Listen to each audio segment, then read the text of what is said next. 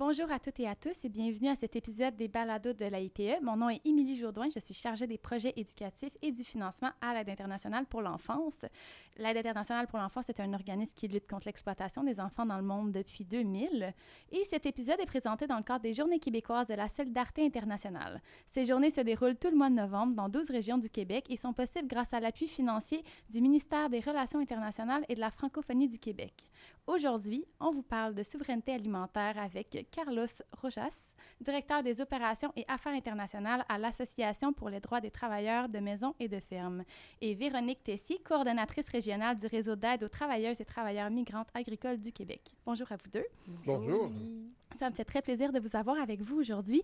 Euh, donc, pour, euh, pour cet épisode, pour parler de souveraineté alimentaire, euh, je souhaite qu'on qu'on échange en fait sur notre dépendance des travailleurs migrants dans le, le- le réseau alimentaire mondial. Donc, à la fois notre dépendance ici à tous les programmes de migrants, d'accueil de migrants, mais aussi ailleurs dans le monde, parce que bien sûr, on n'est pas les seuls à avoir ce type de système-là et de faire venir des travailleurs ici pour aider dans le monde agricole.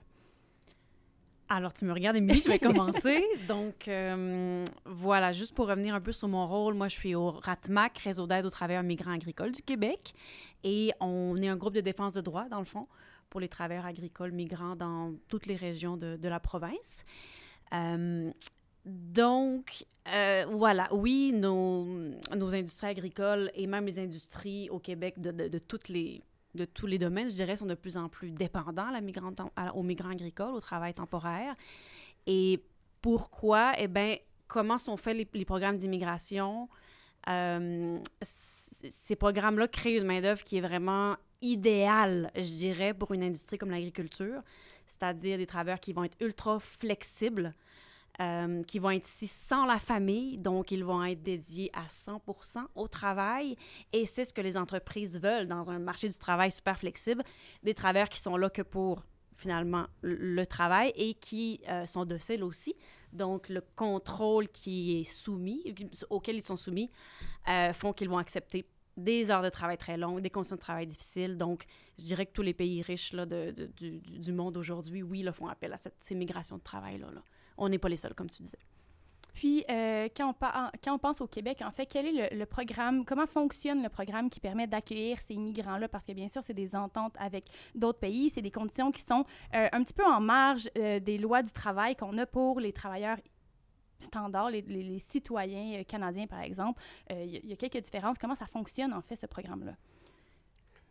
Bon, Je peux, je peux compléter après, Carlos? fini, fini. Non, non, allez, allez. OK, ben en fait, le, le programme dont on entend plus parler, c'est le programme des travailleurs étrangers temporaires, mais il regroupe toutes sortes de volets, dans le fond. Donc, le seul volet qui est vraiment des ententes bilatérales, c'est le PTAS, Programme des travailleurs agricoles saisonniers. C'est un programme qui est super vieux, ça remonte aux années 70. Puis, c'est des ententes avec le Mexique, la Jamaïque et plein d'autres pays des Caraïbes. Donc, ça, c'est vraiment bilatéral. Le gouvernement du pays d'origine a son mot à dire dans les contrats. Mais ce qui est du volet agricole et des autres volets, volets bas salaire, haut salaire, c'est pas des ententes entre les pays. Donc, des travailleurs de n'importe quel pays de la planète peuvent appliquer et être embauchés par les entreprises euh, sous ces autres volets-là. Sans droit de, regard de leur pays d'origine, dans le fond. Il n'y a personne qui va vraiment contrôler, euh, valider, s'assurer que les droits de leurs citoyens sont respectés. Si, les, si ces personnes-là appliquent pour venir travailler au Canada, ils vont le faire dans les conditions qu'ils ont vues et ils deviennent un peu euh, dépendants du système euh, canadien et québécois. Alors, bon, je me présente. Moi, je suis Carlos, et je suis migrant à temps plein.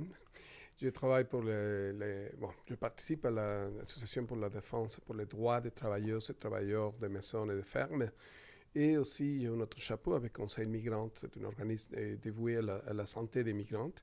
Et on fait du lobbying précisément. Et parce que bon, les, systèmes ici, ici au Québec, c'est vraiment intéressant. Je crois qu'il faut comprendre que le Québec et tous les pays du Nord, le Canada, tous les pays du Nord de, euh, de planète ont besoin de main d'œuvre.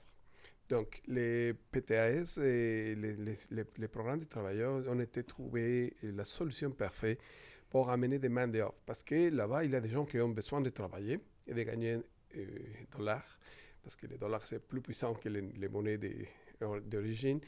Mais et le gros problème, c'est ça. Par exemple, dans le cas du Mexique. L'entente, c'est avec les gouvernements. Donc, il y a un peu plus de possibilités. Et moi, je me rappelle euh, très souvent d'une anecdote. On a parlé avec des gens du Mexique qui nous ont dit que la, la, personne, le, patron les traitait. C'était une personne qui. Bon, les chiens, et on était mieux traités que les travailleurs. Mais un, autre travailleur d'un autre pays, qui. Ce pays n'avait pas une entente euh, pays avec euh, du pays avec le Canada c'était une entente que la personne avait euh, trouvée avec une entreprise. Lui m'a dit, on, on aimerait être traité comme les Mexicains. Donc ça, ça vous donne une idée, une dimension de qu'est-ce qui arrive là. Et les, les, programmes, je crois que les programmes existent parce qu'il y a un besoin de, de, de, deux côtés. Mais il faut que ici au Canada, on prenne la responsabilité de faire, euh, de, de enforcer les lois on doit traiter, on doit donner les mêmes euh, traitements à tout le monde, même si les personnes étaient nées au Canada ou pas. Et, et ce n'est pas une question de faire la charité avec les gens du Sud. Ce sont des partenaires des, des, des affaires. Mm. Donc, euh, je crois que ça, c'est un truc euh, important à avoir à la tête parce que plusieurs personnes pensent, OK, on les amène ici, on les fait travailler six jours par semaine. Huit mois. Des fois, oui. je, je, vais, je vais être généreux. Mais, mais dans les mois d'août, les gens travaillent 5-6 semaines, 7 jours par semaine, parce que c'est la, la, saison de la récolte. Et, et, les gens travaillent tellement fort. Imagine-vous comment est-ce que ça sera la vie dans une maison avec 8 autres personnes que tu ne connais pas. Tu, tu dois partager tout. Il n'y a pas d'intimité. Même si tu parles avec ta famille, tu as une autre, euh, des autres personnes là. Et tu travailles huit mois et tu travailles tout le temps. Tu n'as pas le temps pour faire la cuisine, tu n'as le temps, tu pas le temps pour des, faire de, de, méditation, du yoga ou des choses comme ça. Ce sont des luxes qui, que ces gens ont perdu. Et ces gens-là sont seuls, ils sont, sont, séparés de leur famille, de leurs amis, de, de tout ce qu'ils ont à la maison. Là, ils sont ici dans un seul optique où ils viennent travailler, où tout ce qui euh, leur quotidien est basé entièrement du, sur le travail, ce qui, ce qui, est aussi pourquoi les, les, les, les, empl les employeurs pardon, en profitent parce que sont, sont venus ici pour ça. Donc, ils font que ça. Et il reste en moyenne combien de temps ces, ces travailleurs Là, environ 8, 9 mois. Les, les, les, personnes du Guatemala peuvent rester ici presque 200 et, et sans rentrer chez eux. Donc, imagine-vous, et, et le plus, la part le plus important que je crois qu'on a perdu, on ne voit pas c'est les, les, gens sont dehors leur, leur réseau mm. de soutien psychologique. Quand tu es de la famille, si un jour tu es, tu es un Blue Monday, tu tu, tu, te sens pas bien, tu vas voir quelqu'un de ta famille, la personne va t'embrasser ou simplement la personne est très là et ça va t'aider. Ce sont des gens qui viennent ici dans un pays où la langue c'est différente, la culture c'est différente et les gens n'ont pas de ressources. Même si la loi dit que oui, Imagine-toi, en ce moment, tu essaies de regarder un formulaire en chinois. Mm -hmm. C'est ça la, la, sensation que tu as quand tu ne parles pas français ou tu ne parles pas l'anglais. Parce que même s'il y a un médecin ou s'il y a des documents, tu ne peux, pas, tu peux, tu peux rien faire. Au niveau de l'intégration, ça doit être assez difficile aussi parce que les travailleurs migrants sont souvent en, en groupe au sein d'une un, entreprise. Donc, ils vont être plusieurs travailleurs migrants ensemble qui sont tous déracinés de, de chez eux comparativement à d'autres milieux où le, le, travailleur arrive ici, il va être mélangé à d'autres gens, il va se mm. faire des amis, il va se faire un, un réseau ici. Là, c'est que des personnes qui vivent exactement la même situation. Donc, l'intégration mm. dans le pays d'accueil comme le Canada doit être beaucoup plus difficile euh, que dans d'autres contextes. Par exemple, de, de stages, le nombre d'universitaires qui vont venir faire un stage ici, il va y avoir un réseau pour les encadrer, pour s'assurer de, de, leur intégration comparativement à ça qui sont vraiment juste avec d'autres gens qui sont dans la même réalité très difficile. Puis ce dont on parle pas souvent, c'est qu'il y en a plusieurs euh, qui vont avoir des membres de leur famille au Québec qui sont aussi travailleurs temporaires, mais qui vont travailler donc, dans d'autres industries. Mais ça va être pas possible pour la plupart de les voir. Donc même s'il y a des membres de la famille au Québec, dès qu'il y a une distance de 100 km, ça va être énorme parce que la personne qui n'a pas de moyen de transport, ni vraiment de temps libre pour se rendre, ben ça va être comme si finalement ils sont dans leur pays d'origine aussi. Donc les distances sont énormes. Puis... Euh, c'est une industrie qui est euh, vraiment contrôlée par le privé. Donc, le travailleur, quand il arrive à l'aéroport de Montréal, il n'y a pas même une journée de répit là, avant de, commencer à travailler. Donc, l'État se désinvestit complètement de la formation de ces personnes-là, de la sensibilisation à leurs droits. sais, moi, je on va parler des solutions plus tard, mais moi, je rêverais d'un système où euh, on les prendrait en charge quelques jours avant qu'ils soient comme... Euh, euh, placés dans leur entreprise pour les prochains mois, les prochaines années, pour qu'il y ait du contenu qu'on pourrait leur livrer, puis certaines sensibilisations à leurs droits. Mais c'est pas ça. Ils arrivent, ils rencontrent leur agence, on les met dans les autobus et ils arrivent sur le lieu de travail. Puis ils, ils vont y rester. Il y a des endroits où il y a des interdictions de sortie. Il y a des endroits où il y a des codes de vie. Puis la personne doit se coucher à telle heure le soir ne pas recevoir de visite dans le logement. Donc, ça existe encore en 2023 et c'est pas parce que c'est illégal, c'est parce que la loi se rend pas dans certaines entreprises. Parce que bien sûr, d'établir des lois, on l'a vu dans, dans, plusieurs cadres, plusieurs contextes, c'est pas suffisant pour qu'elles soient appliquées. Bien sûr, il y a des volontés de mettre des, des lois, de, de, réglementer ça, de limiter ça, de ramener un côté humain, mais ce qui se passe dans la pratique, c'est complètement autre chose. Puis c'est c'est inacceptable qu'encore aujourd'hui, il y ait des gens qui doivent justement, qui viennent travailler et qui se retrouvent avec des couvre-feux, qui se retrouvent limités avec l'accès aux communications, aux échanges. Je présume mm. aussi que ça devient un peu la responsabilité de l'employeur de décider quand il retourne chez lui ou s'il veut retourner voir sa famille. Il n'y a, pas, a pas le contrôle là-dessus. Euh, oui, là, j'ai connu une personne qui a travaillé 30 ans ici au Québec. Lui, il arrivait toujours samedi, dimanche, dimanche la plupart du temps. Lundi matin, lui, il, était, lui, il commençait à travailler le mois de février, mars. Et à la fin, le mois de septembre, octobre, lui finissait de travailler samedi. Dimanche, lui, il était à l'aéroport. La personne ne connaissait pas Montréal. Et là, il faut dire, le programme, c'était préparé de telle façon que l'intégration, ça n'existe pas. C'est pas possible. Et sinon, j'aimerais voir quelqu'un qui dit que oui, que c'est possible. J'aimerais voir quelqu'un qui, qui travaille 6 jours par semaine ou 7 jours, ou qui travaille 14 heures par jour. J'aimerais voir quelqu'un qui a pris 14 heures par jour de, travail à l'énergie mentale pour apprendre une autre langue, pour mm. apprendre une autre... Et en plus, la personne, les seuls contacts avec la communauté, la société d'ici, c'est l'employeur ou la personne qui coordonne toutes les activités. Il a deux ou trois personnes. La plupart des, fois, c'est une personne aussi du pays d'origine. Donc la réalité, c'est qu'il le système n'était pas formulé pour l'intégration. Et là, il y a aussi une, question de, classe, parce que ce n'est pas la même chose pour les travailleurs pétroliers que pour les étudiants étrangers, que pour les travailleurs agricoles les travailleurs agricoles sont la partie la plus bas de l'échelle. Et les travailleurs et pétroliers qui en amènent à l'Alberta, au nord de l'Alberta, je, je, connais personne qui, chaque deux semaines, l'entreprise les paye un billet pour aller aux États-Unis voir sa famille. Lui, reste là deux semaines. Lui revient travailler deux semaines. Lui, il habite dans un trailer qui, c'est une maison moderne, et, il y a seulement deux personnes, une personne par chambre. Et pour les travailleurs agricoles, on les met 4, 8 personnes même. et j'ai vu des, chambres où il y a 8 personnes. Imagine-toi avoir le toit ici, à 10 cm de ta face. Quelqu'un m'envoie une photo à l'hiver parce que euh, le, froid de, la structure gelait les, les vapeurs de, la bouche. Quand lui s'est réveillé, lui, il a vu vraiment des stalactites, wow, des, des, glaces. Oui. On en a parlé beaucoup dans les médias dans les derniers euh, deux ans, je dirais les deux derniers étés, justement, sur les conditions d'hébergement des travailleurs migrants.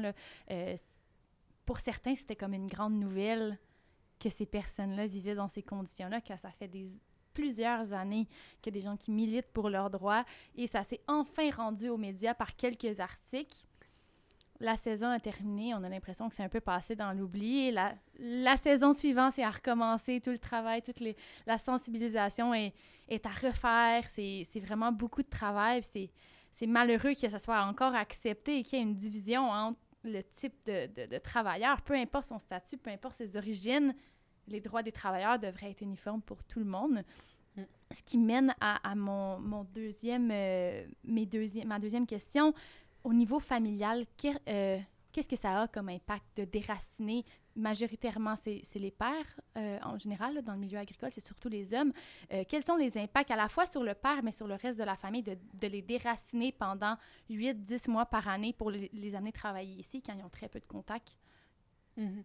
Ben, il faut dire que dans le PTAS à l'époque, le fait d'être père de famille, marié, c'était même un critère d'embauche. Donc au Mexique particulièrement, il fallait avoir des attaches familiales au Mexique pour être envoyé comme travailleur agricole au Canada. Pour s'assurer d'avoir un retour économique à l'interne. Puis dans l'optique que le migrant retourne dans le pays d'origine à la fin du contrat. Donc, c'est pas un hasard euh, que ces, ces travailleurs-là soient aussi des papas puis qu'il y ait des familles. Donc, ça permet un retour au pays. Ça assure au Canada qu'il n'y ait pas de, beaucoup de fuites vers le travail au noir, etc. Donc, recrutement discriminatoire à la base des programmes, hein, parce que le fait qu'il y ait 3% de femmes, à peu près, c'est pas parce qu'il n'y a pas de femmes qui sont intéressées par ces postes-là. C'est pas parce qu'il n'y a pas des femmes qui font de l'agriculture dans les pays du Sud, c'est parce que l'employeur peut décider le sexe de la personne qui l'embauche, sa nationalité, ce qui est pourtant discriminatoire ici au Québec, hein? Mais pourtant, c'est des postes au Québec.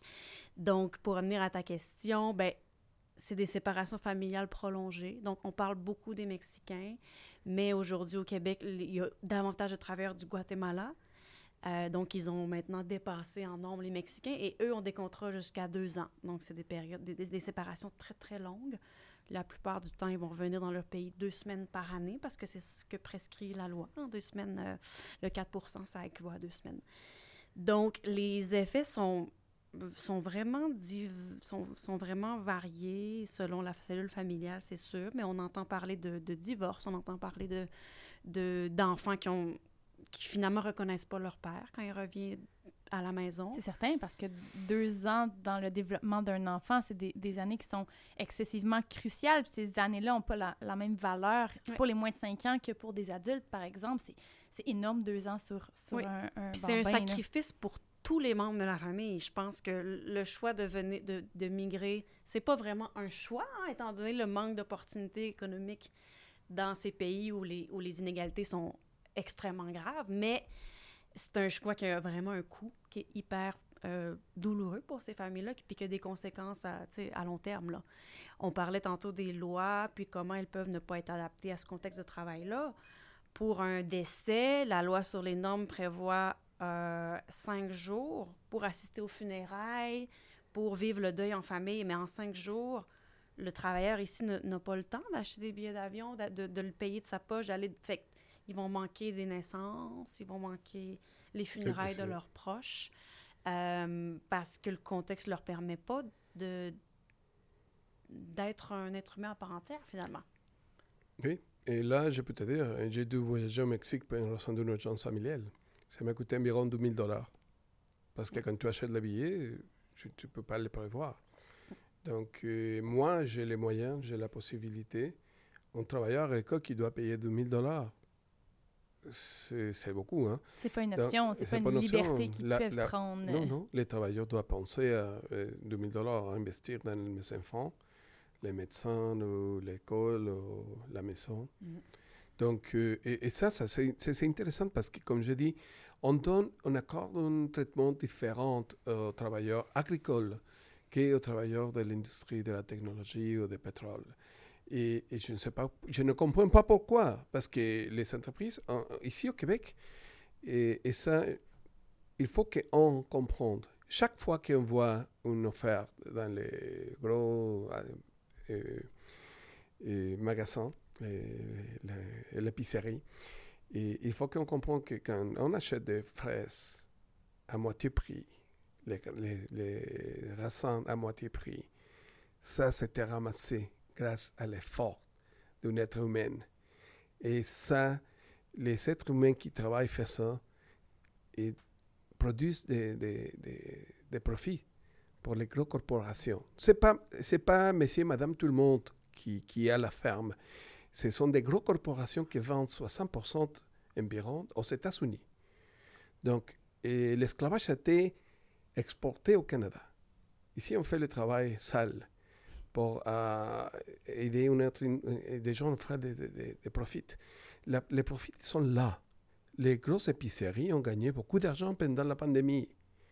Les, les corporations qui font l'agriculture au Canada sont fait des gros, des gros profits depuis les, les industries qui ont le, dans les industries qui ont fait le plus de profits pendant la pandémie, pendant Et tu sais? que la population moyenne s'est appauvrie, il y a eu de la difficulté à conserver leurs emplois, pendant que plusieurs secteurs étaient en crise. Voilà. Les, les besoins de base, les compagnies qui, qui, assurent nos besoins de base se sont permis un profit Et maintenant, incroyable. on trouve que les travailleurs agricoles euh, dans les fermes ont des problèmes pour, pour acheter la nourriture. On, on, a, on, on, sait combien la, la nourriture, l'épicerie a augmenté. C'est vraiment ironique que les travailleurs qui récoltent les, les, les produits bio pour nous n'ont pas l'option de les manger. Mm. Les gens mangent des soupes euh, ramen mm. Parce qu'après 14 heures, ça c'est l'autre chose, il n'y a pas des, des, des cuisines pour les personnes. La seule chose que tu peux, c'est faire bouillir de l'eau et manger ça et et voir que, quelques sodas. Et qui a l'énergie de faire un bon repas à la main après avoir fait 14 heures de travail physique aussi? Dans la mesure raisonnable, personne va prendre une heure, une heure trente pour se faire un, un bon repas. C'est la solution qui devient accessible et qui devient réaliste dans, dans l'horaire de ces travailleurs-là. C'est des très longues journées, c'est des travails qui sont c'est des tâches qui sont super difficiles sur, sur, le corps, physiquement, mais mentalement aussi, euh, dans ces conditions-là. Donc, c'est aussi euh, les doubles standards de justement de, de, devoir les faire travailler si fort, mais qui en bénéficient même pas. Et les salaires? Parce que pendant, en même temps que les corporations font des profits, les travailleurs ont, eu des augmentations des de, de sous littéralement dessus. J'ai lu, on a des, des, contacts avec les travailleurs qui nous ont dit c'est incroyable, c'est trop cher la nourriture ici, je ne peux pas payer. Il y a des gens qui. Parce qu'en plus, il y a plusieurs euh, fermes, euh, plusieurs endroits où les travailleurs doivent acheter la nourriture à quelqu'un qui travaille là-bas. Donc, la nourriture qu'on achèterait la, à, au dépanneur, ça va arriver avec une surplus. Oh, wow. Donc, et ouais, c'est vraiment tragique. Et, il faut qu'ici au Québec, au Canada, on comprenne, on pense à ça. Puis ça, ça me fait penser aussi au fait que les remittances, comme on dit en anglais, les envois d'argent vers le pays d'origine, euh, ça ne rend pas ces familles-là de migrants après ultra riches dans leur pays d'origine. Tu sais, il y a beaucoup de travailleurs à qui on parle et au début, ils pensent qu'ils auront juste besoin de migrer quelques saisons. Tu sais, ah, je vais le faire le sacrifice un an, deux ans, trois ans pour finir de construire ma maison. Puis après, on va être bien, puis je vais pouvoir me lancer en affaires. Mais le surplus qui est généré en travaillant ici, on se rend compte, puis les recherches le démontrent, que c'est pas assez pour que ces familles-là qui sont extrêmement vulnérables puissent euh, investir dans les entreprises dans leur pays ou générer des nouveaux moyens de générer des revenus là-bas. Donc, c'est pas vraiment le cas. Ça va servir à subvenir aux besoins de base de la famille.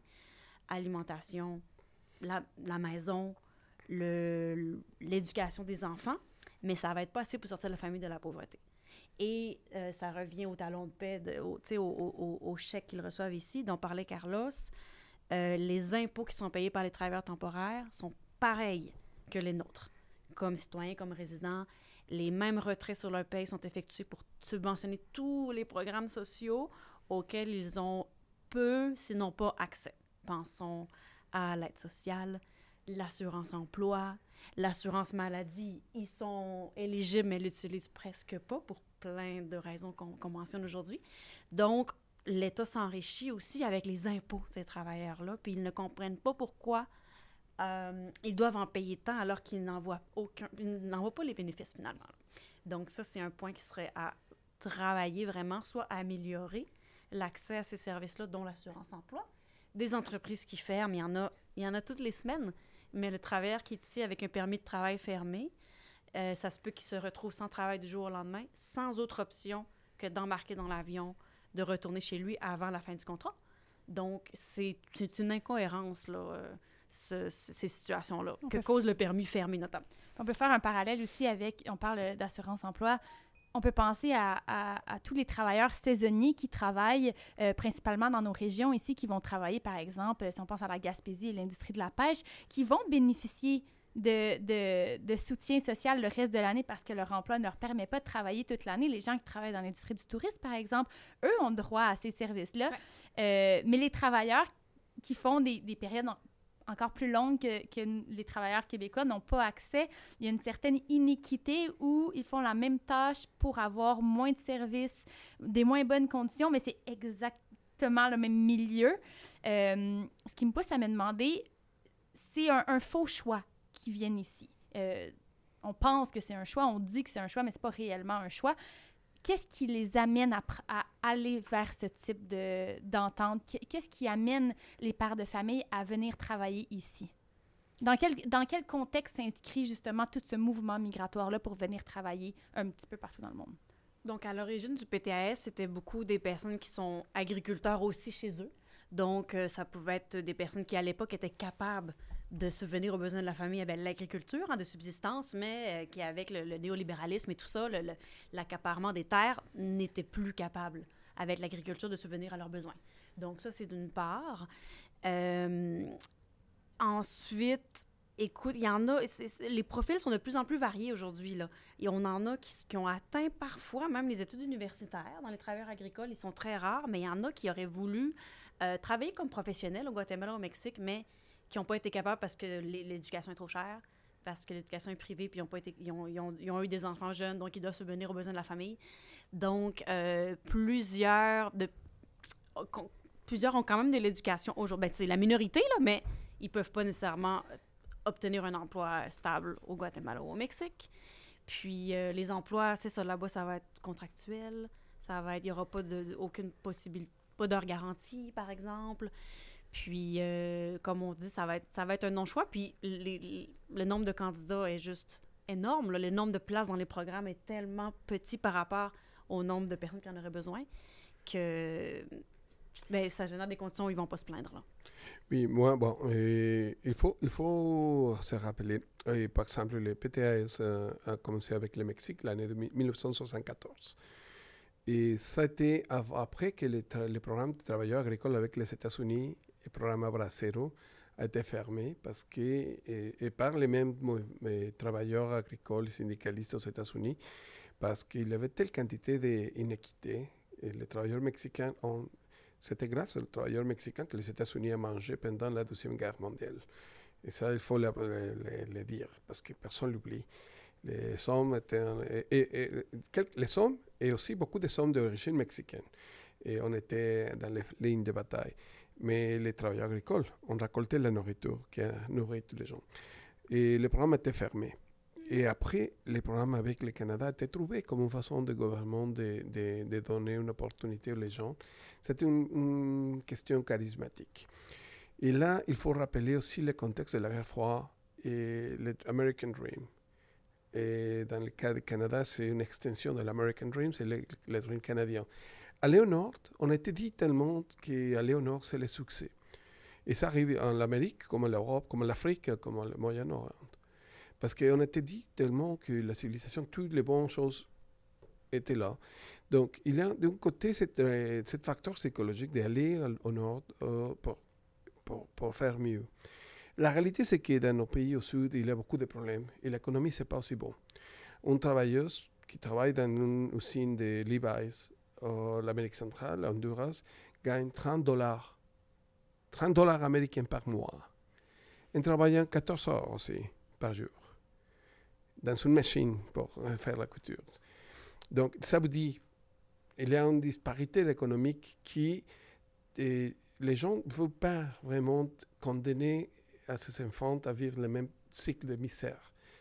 Donc, la réalité, c'est que venir au Nord, c'est l'opportunité d'une vie, meilleure vie en général. Et D'essayer de gagner plus, d'essayer de faire plus. Pas gagner plus, vivre mieux, d'avoir la possibilité de rêver. C'est ça, parce que euh, très souvent on pense à- au niveau de l'argent. C'est pas ça. Les gens ont pensé. Et la réalité, c'est que beaucoup de gens arrivent au Nord et disent Oups, ça, c'est pas les, American Dream, ça, c'est pas les, Dreams canadiens, surtout les mois de mars, après l'hiver. Et les, gens disent Ok, mais là, c'est compliqué, mais c'est pas aussi difficile de vivre qu'ici. Donc, et là, il faut qu'on comprenne la psychologie, comment est-ce que ça marche, mais aussi la disparité et la possibilité que les gens ont ici de gagner dans une plus courte période de temps l'argent que les gens pourraient gagner là-bas. Le problème, le gros problème, c'est que, comme euh, Véronique vient de dire, et les gouvernements là-bas on oubliait faire ça, cette part des devoirs aussi. Parce qu'il n'y a pas de programme pour euh, capitaliser les, les, les, les, remittances. Et les gens, l'argent arrive là-bas. L'entreprise qui sent l'argent fait beaucoup d'argent avec les, les, exchanges, les, taux de, oui, tous les systèmes, c'est une autre, une autre conversation. Mais quand l'argent arrive là-bas, c'est dépensé surtout pour payer des services et pour acheter des choses. Pas, les gens n'ont pas vraiment beaucoup l'opportunité au Mexique. Il y a six ans, il y avait un programme, par exemple. Tu vois l'argent et tu peux acheter construire ta maison. Cette gouvernement au Mexique maintenant a annulé cette opportunité il avait un autre programme pour dire, OK, tous les, migrants, bon, voyager un dollar, le gouvernement de, la municipalité va donner un autre dollar, la, province va donner un autre dollar, et la fédération va donner un autre dollar pour améliorer l'infrastructure de la communauté d'origine. Donc, ce type de programme, on a amélioré beaucoup de villes au, Mexique, par exemple. Mm. Et la, la, migration a été presque zéro à l'année 2017. Ça, il y a une histoire de succès là-bas les gens, il avait plus de gens qui rentraient au Mexique à un moment donné que les gens qui venaient. Donc là, ça c'est toute une autre discussion, mais, mais pour les gens, pourquoi est-ce que les gens viennent? Pour une meilleure possibilité Parce que les gens pensent qu'ils vont gagner beaucoup d'argent. Mais la réalité, c'est qu'à bout de compte, quand les gens reviennent au Mexique ou à Guatemala, les gens arrivent malades. il y a des gens de 45 ans qui ont des, arthroses, des problèmes de, de santé, des problèmes de qui, qui c'est l'équivalent d'un homme de 80 ans. Parce qu'ils ont surtravaillé dans des conditions Et si les gens tombent malades, je connais quelqu'un qui, lui, il avait une hernie discale. Et l'employeur lui a donné des ibuprofènes. Lui, il a dit, prends ça et ça va t'aider. Mhm. Repose-toi deux jours sans salaire. Sans salaire, oui, c'est ça. Donc, euh, encore une fois, je crois que le gros problème qu'on a, c'est qu'on ne, on ne regarde pas la situation. Il faut que tous les Québécois, que tous les Canadiens on prend attention à qu'est-ce qui, qui arrive là-bas et on pose des questions aux, aux élus et au gouvernement fédéral parce que les gens sont dans le, limbo, ils sont à la moitié des rien, le gouvernement là-bas, et ça, ça, nous amène au contexte international. Par exemple, il y a l'Organisation internationale du travail. Le Canada n'a pas signé encore l'accord. Et, les travailleurs sont, les pays d'origine n'ont pas vraiment le droit de les aider. Les consulats, les réseaux consulaires des autres pays ici ont, ont, été chargés avec la responsabilité de les aider. La réalité, c'est que les consulats ne sont pas disaignés pour ça. Ils ne sont pas conçus pour ça. De la... Mais ben, en fait, quand ça ne se passe pas sur ton territoire, tu ne peux pas vraiment intervenir. Donc, ça reviendrait au gouvernement ici à intervenir. Mais... Non, mais tu peux. L'accord de Vienna te donne l'opportunité d'être là pour sauvegarder l'intégrité physique et, économique de tes citoyens dans notre pays. Il y a des, façons de le faire. Le problème, c'est qu'il n'y a pas de budget, il n'y a pas de suffisants gens. Imagine-toi, un consulat ici au Québec doit couvrir le Québec et les, provinces maritimes. Donc, ce n'est pas possible. Et de l'autre côté, ici, on dit, oh, mais c'est le consulat qui va les protéger. Et même dans les fermes privées, les, les autorités n'ont pas le droit d'aller parce que c'est une ferme privée. Donc, c'est une petite euh. Les gens deviennent à travailler ici en tant que euh, peasants et servantes.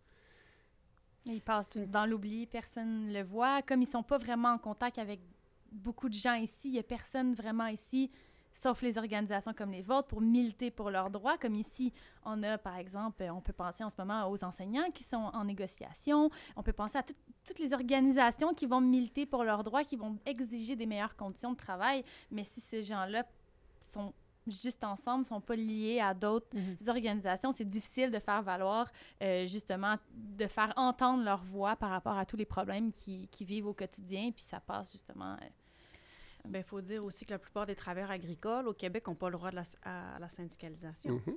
Donc, sur une ferme qui emploie pas plus que trois personnes à l'année, donc la plupart des fermes, euh, les personnes québécoises ou migrantes n'ont pas le droit de se syndiquer. Donc, comme tu dis, Émilie, c'est pour ça que les associations communautaires, oui, on, porte beaucoup la voix à des migrants parce que très, très, très, très, très peu sont syndiqués et, ont le, ni ont le droit de le faire, en fait. Fait que ça dépend selon les provinces au Canada, mais cette différence-là légale, à limite beaucoup, comme tu, comme tu dis, le droit d'association puis de, puis de revendication de meilleures conditions. Là. Et là, les gens viennent à travailler. pour le cas du Mexique, par exemple, c'est intéressant. Les gens viennent à travailler ici dans des conditions qui ont été arrêtées au Mexique l'année 1910. Et l'année 1910, la loi, en 1917, la Constitution a été changée pour garantir des, certains droits, comme les, droits à la syndicaliser, avoir un syndicat, et les droits à changer des, employeurs. Et c'était 1917 au Mexique. Hmm. Et ici au Canada, en ce moment, on les interdit. Hmm. Et comment les familles réagissent? Parce qu'il y a l'étape où, euh, justement, il y a le American Dream, il y a la volonté de venir avoir un monde meilleur. On réalise après ça ici que finalement, les conditions sont plutôt exécrables. C'est dans les conditions de travail que vivaient leurs ancêtres. Euh, le retour à la maison se passe comment? Après la séparation, après tout ce qui s'est passé, euh, quel est le constat une fois à la maison et est-ce que les, euh, les, les, pères, les travailleurs retournent après? Comment ils, gèrent ce, ce, constat-là? Là, il a, il a un documentaire qui a été préparé par Carla Mesa, une, une, une, journaliste, et je vais vous envoyer les liens. Elle a suivi un travailleur agricole à Guatemala et pour le suivre dans les retours. Et moi, j'étais dans les. Moi, je, viens d'une euh, province au Mexique où il y a une grosse population qui euh, monte au nord, aux États-Unis, au Canada, à travailler. Et, et c'est vraiment dur de voir des fois. Parce que tu regardes les gens qui arrivent. Euh, moi, quand j'ai voyagé au Mexique la semaine dernière, et j'étais avec les travailleurs qui quittaient le pays. Et j'ai vu la bienvenue à l'aéroport de ma province, parce qu'on arrivait à la ville de Mexique et après on a voyagé. Et c'était dur de voir deux ou trois gars qui... Tu, peux les voir, tout le monde est vraiment fatigué, avec beaucoup de choses qui sont achetées pour les enfants, pour la famille, pour tout le monde. Et, et tu peux les voir comment est-ce qu'il y a des gens qui arrivent et, et, les enfants n'ont pas le même rapport. Parce que pour les enfants, c'est une, une, trahison. Les, les pères l'ont quitté. Des fois, les gens ne sont pas là. Des fois, la, couple est brisée par l'absence. Et quand les gens arrivent, les gens arrivent aussi à prendre en charge tous les, tous les devoirs, toutes les choses qui, qui, qui, que personne n'a pu faire dans, les, dans la maison. Donc les gens arrivent à travailler, soit dans la petite ferme, le lopin de terre, soit dans la maison, soit et faire des choses. Et, et, là, il faut aussi comprendre euh, le rôle de, de, de l'homme à l'Amérique latine, à nos pays d'origine. C'est vraiment important quand les gens quittent très souvent. La réalité, c'est que la dynamique change. Les enfants n'ont pas les mêmes euh, modèles à suivre et les gens, ça devient une autre dynamique. Je ne vais pas dire mieux ou pire, mais la réalité, c'est qu'il y a les problèmes de drogue-addiction, les problèmes de, de, criminalité. Il y a beaucoup de problèmes qui arrivent à la famille et à la communauté qui ont un, un haut pourcentage d'immigration. Et tu peux le voir, il a de belles maisons, mais il a aussi une telle quantité de problèmes et à l'intérieur de la famille. Parce que l'homme passe d'être complètement absent à être à la maison à temps plein. Si j'en comprends, quand il revient, la femme devait probablement travailler quand même pendant que lui était parti euh, travailler ici. Donc, elle continue à travailler, s'occuper de la famille, mais là, lui revient à temps plein à la maison, veut reprendre une charge familiale, après une longue période d'absence, la relation avec les enfants doit être excessivement difficile. Reprendre un rôle quand une dynamique s'était établie euh, pendant son absence, ça, ça, ça a son, son lot d'enjeux. Et, là, c'est vraiment important. et, ça, c'est l'autre problème. On n'a pas beaucoup de recherches. Mm-hmm. On n'a pas beaucoup de, chercheurs, chercheuses euh, dans notre réseau universitaire ici. Là, il commence à avoir beaucoup plus, mais il faut travailler beaucoup plus à ce niveau-là pour comprendre qu'est-ce qui se passe, pour avoir arrivé à des solutions. C'est, par exemple, c'est incroyable que les, travailleurs agricoles viennent ici et les gens ne peuvent pas amener les familles. Les, les, si un travailleur, imagine toi, tu, tu, pars à un autre pays travailler Et, et, à un moment donné, tu vas voir le besoin, de, de l'envie d'amener tes familles, voir, écoute, c'est ici où je travaille. On pense à tous les diplomates quand ils bougent, vont bouger avec la famille. On peut penser à, à toutes sortes d'emplois, en fait, que quand les gens quittent, vont quitter avec leur famille. Est-ce qu'il y aurait cette volonté-là des travailleurs migrants de venir? Est-ce qu'il y aurait une possibilité, je pense, à, à l'éducation qui peut peut-être être plus difficile à certains enjeux? Est-ce qu'il y aurait quand même cette volonté-là de venir en famille et de se réorganiser? La majorité, s'ils avaient cette possibilité-là, ils... Même pour une période temporaire de, de 8 ils mois? l'essaieraient. Oui. Ouais. Tant qu'à essayer ce, ce mouvement-là, ils le feraient tous en famille au lieu de risquer un... Ben, moi, l'été passé, j'ai posé la question à 200 travailleurs dans okay. le cadre de mon mémoire de recherche, puis à peu près la majorité m'ont dit que oui, ils migreraient okay. en famille s'ils avaient le droit. Là. Okay. Et la majorité considérait la résidence permanente aussi, s'il y avait des voies d'accès possibles pour eux. Là. Parce qu'ils le voient, la qualité de vie qu'offre le Canada à ses, à, ses, à ses citoyens. Ils passent ici des mois par année. Donc, ils voient sans y avoir accès. Ils, ben exactement. Ils peuvent comparer les conditions de vie avec celles de leur, avec celles celle de leur pays d'origine, mais ça, en sachant que leurs enfants n'en bénéficieront jamais.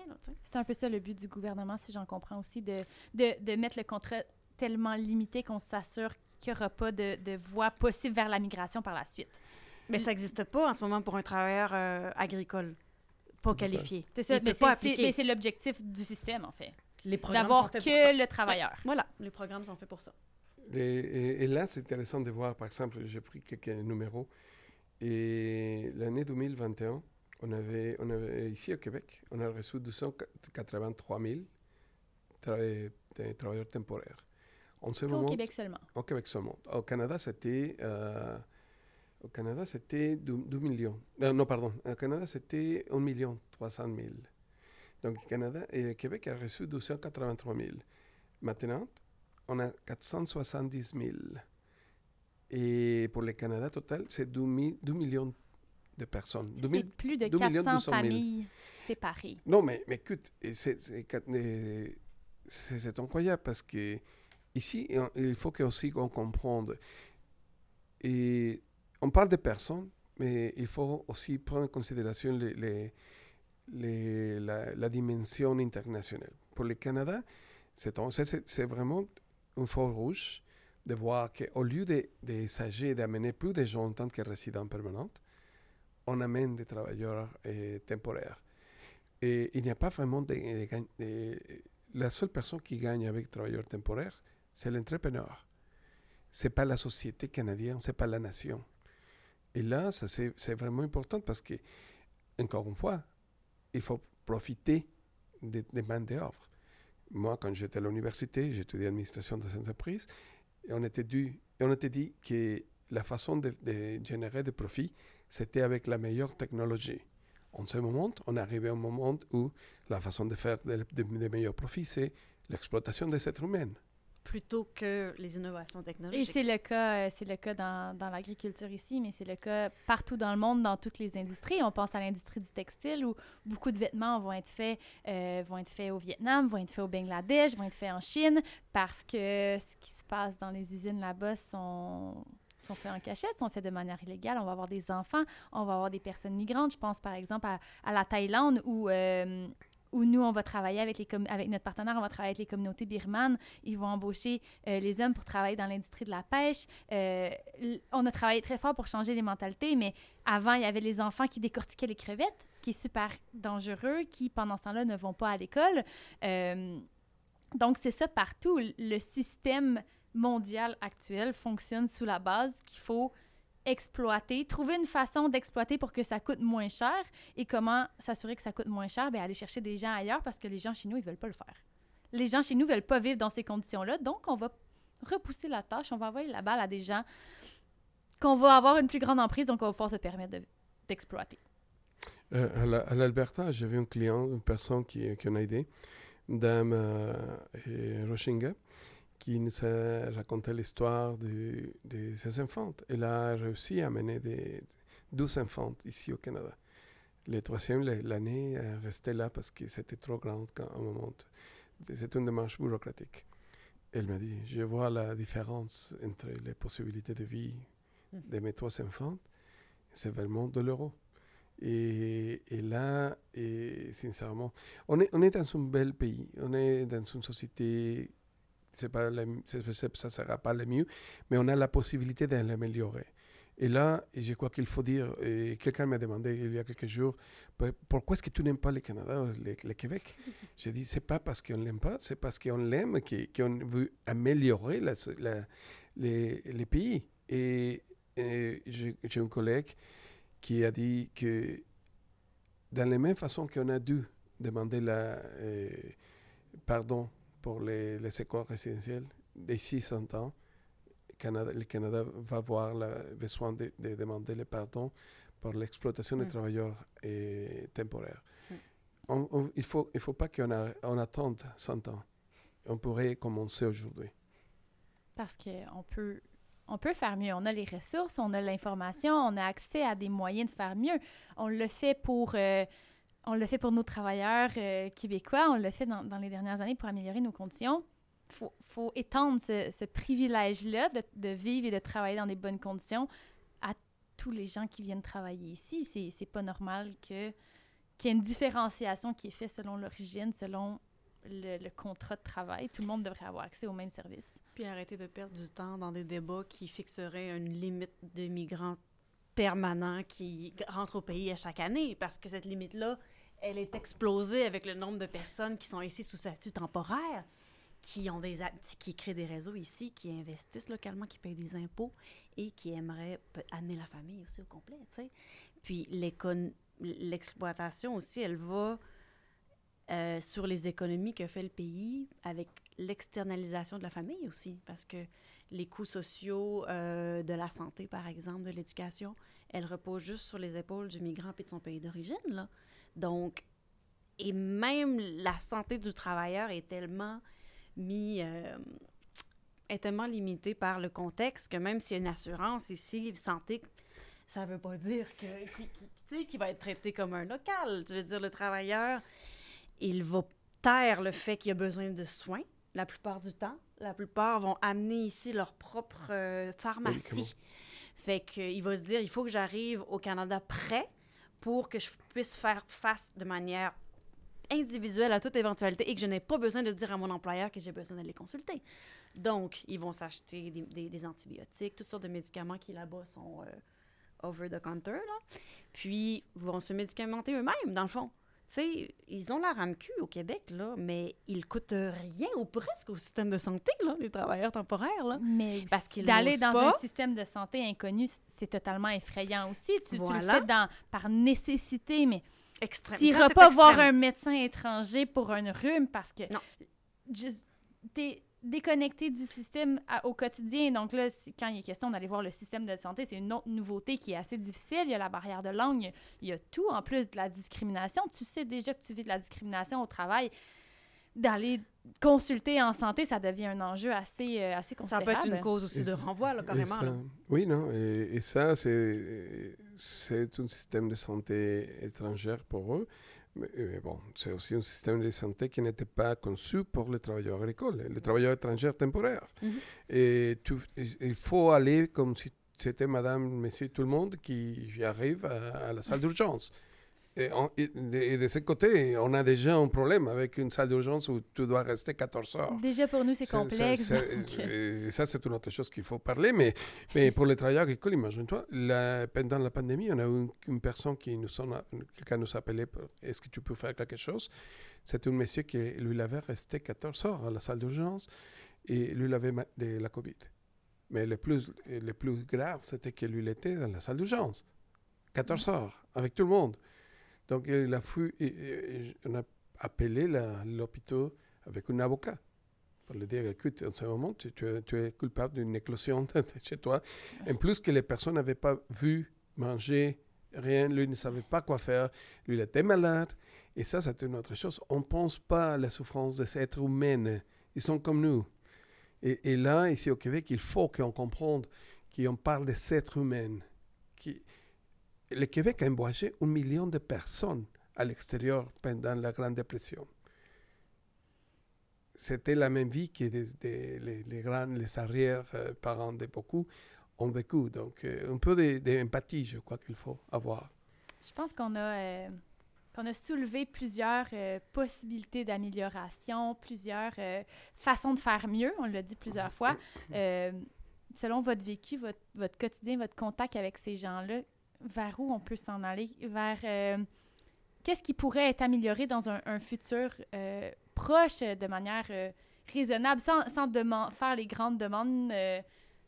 il y a toujours ces, ces façons-là là, de voir super grand, mais dans le quotidien, quelles seraient les, les premières étapes, si je peux dire, de faire mieux? Comment on peut améliorer les conditions des travailleurs migrants? Comment on peut faciliter justement toutes les relations familiales, si on revient justement à la séparation, aux droits des enfants, dans tout ça, qu'est-ce qu'on peut faire? Ben, des bonnes pratiques, il y en a plusieurs, mais elles vont vraiment être parcellaires, puis ils vont vraiment dépendre de la bonne volonté des entreprises. Donc, moi, j'en vois des entreprises où ils vont demander au travers, c'est quoi, c'est- quel mois que tu préfères arriver? Ils vont donner comme une flexibilité sur les dates d'arrivée et les dates de départ, par exemple. Parce que des travailleurs qui peuvent vouloir être ici le moins de mois possible, ou la plupart n'ont pas cette flexibilité-là, mais c'est des petits changements qui peuvent être apportés éventuellement. Il y a des entreprises qui voient la souffrance de la séparation familiale et ils décident de faire venir les couples. Ils décident d'embaucher aussi euh, les conjointes pour leur permettre de migrer en famille. Mais c'est extrêmement rare, mais on voit ça dans certains en- endroits. Puis là, ça va juste dépendre d'un employeur qui va être assez ouvert, qui aura assez de temps puis d'argent pour ficeler tout ça. C'est très rare, mais on le voit. Donc, tu sais, ça pourrait être des démarches qui faciliteraient la migration en famille. Ça pourrait être une migration de travail aussi, là. Euh, Donc, les entreprises peuvent avoir un rôle, un rôle de leader positif et agir euh, pour leurs travailleurs. C'est pas juste une question de loi puis de fonctionnement, mais ça peut être géré au, au cas par cas. Il faut la responsabilité sociale. Oui. Mais il faut la responsabilité sociale avec les gens d'ailleurs. Et là, et, bon, je dois commencer par dire que tous les commentaires que je fais ici aujourd'hui, c'est à titre personnel. Mais et dans la, la, la session pour les droits des travailleurs euh, des, des fermes, euh, travailleurs et travailleurs de fermes et maisons, et on a lancé un recours pour améliorer, et cha- donner les mêmes statuts, les mêmes droits aux Canadiens qu'aux travailleurs étrangers. Tous les gens qui travaillent au Canada doivent avoir les mêmes, les mêmes droits. De l'autre côté, et, et dans un autre chapeau, et on fait le lobbying avec les, entreprises, les, organisations au Mexique aussi, et au Guatemala, mais surtout avec les, les officiers, les gens, les, parlementaires du Mexique pour les eh, éduquer à ce niveau. Et d'un côté, il faut que le Canada, que Québec prennent la responsabilité pour les biens, pour, pour, pour les pays. De l'autre côté, il faut aussi que les pays qui envoient les travailleurs la responsabilité de ga- sauvegarder l'intégrité personnelle de, de ces citoyens qui viennent ici. Et d'un côté, au niveau plus haut, je dirais, et pour les travailleurs, pour les, les gens, les Québécois, les Canadiens, on commence pour demander à votre épicerie de où est-ce que votre produit vient. Et demande-les si et les gens sont bien traités là-bas.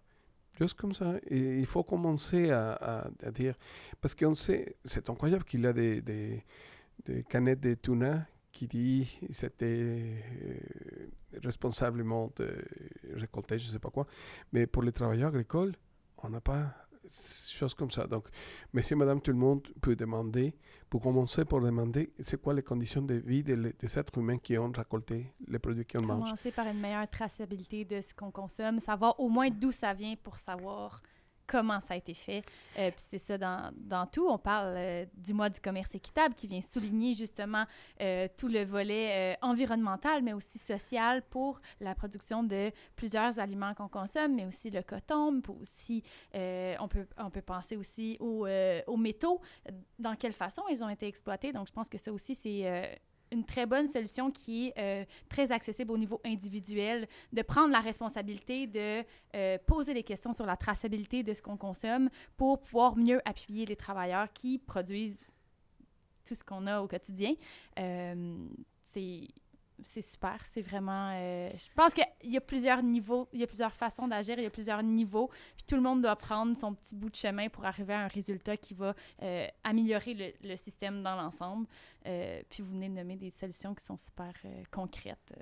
C'est ça, c'est pas juste des changements au niveau migratoire qu'on réclame parce que les travailleurs ont besoin de services de santé, euh, des services en francisation qui sont presque inexistants euh, dans la province puis qui dépendent encore une fois de, l'employeur. Donc, euh, moi, je pense que les CIUS doivent prendre une responsabilité vraiment plus élevée envers ces personnes-là, qui retournent souvent plus amochées dans leur pays d'origine que quand ils arrivent. C'est pas normal.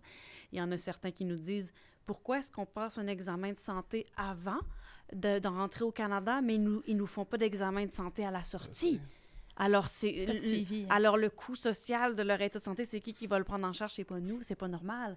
Donc, le caractère transnational de leur vie, ça doit être pris en compte. Et l'assurance santé, par exemple, qui les couvre, ça devrait pas être juste pendant la période qu'ils sont ici. Parce que ça affecte la vie, ça affecte la famille après ça dans le pays d'origine.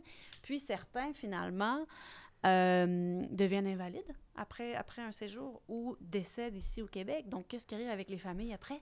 Est-ce qu'on est imputable, nous, comme société? Oui, on devrait l'être. Mais nous, on voit pas encore que, qu'il y a des, des, des, résultats là, euh, dans ce sens-là. là.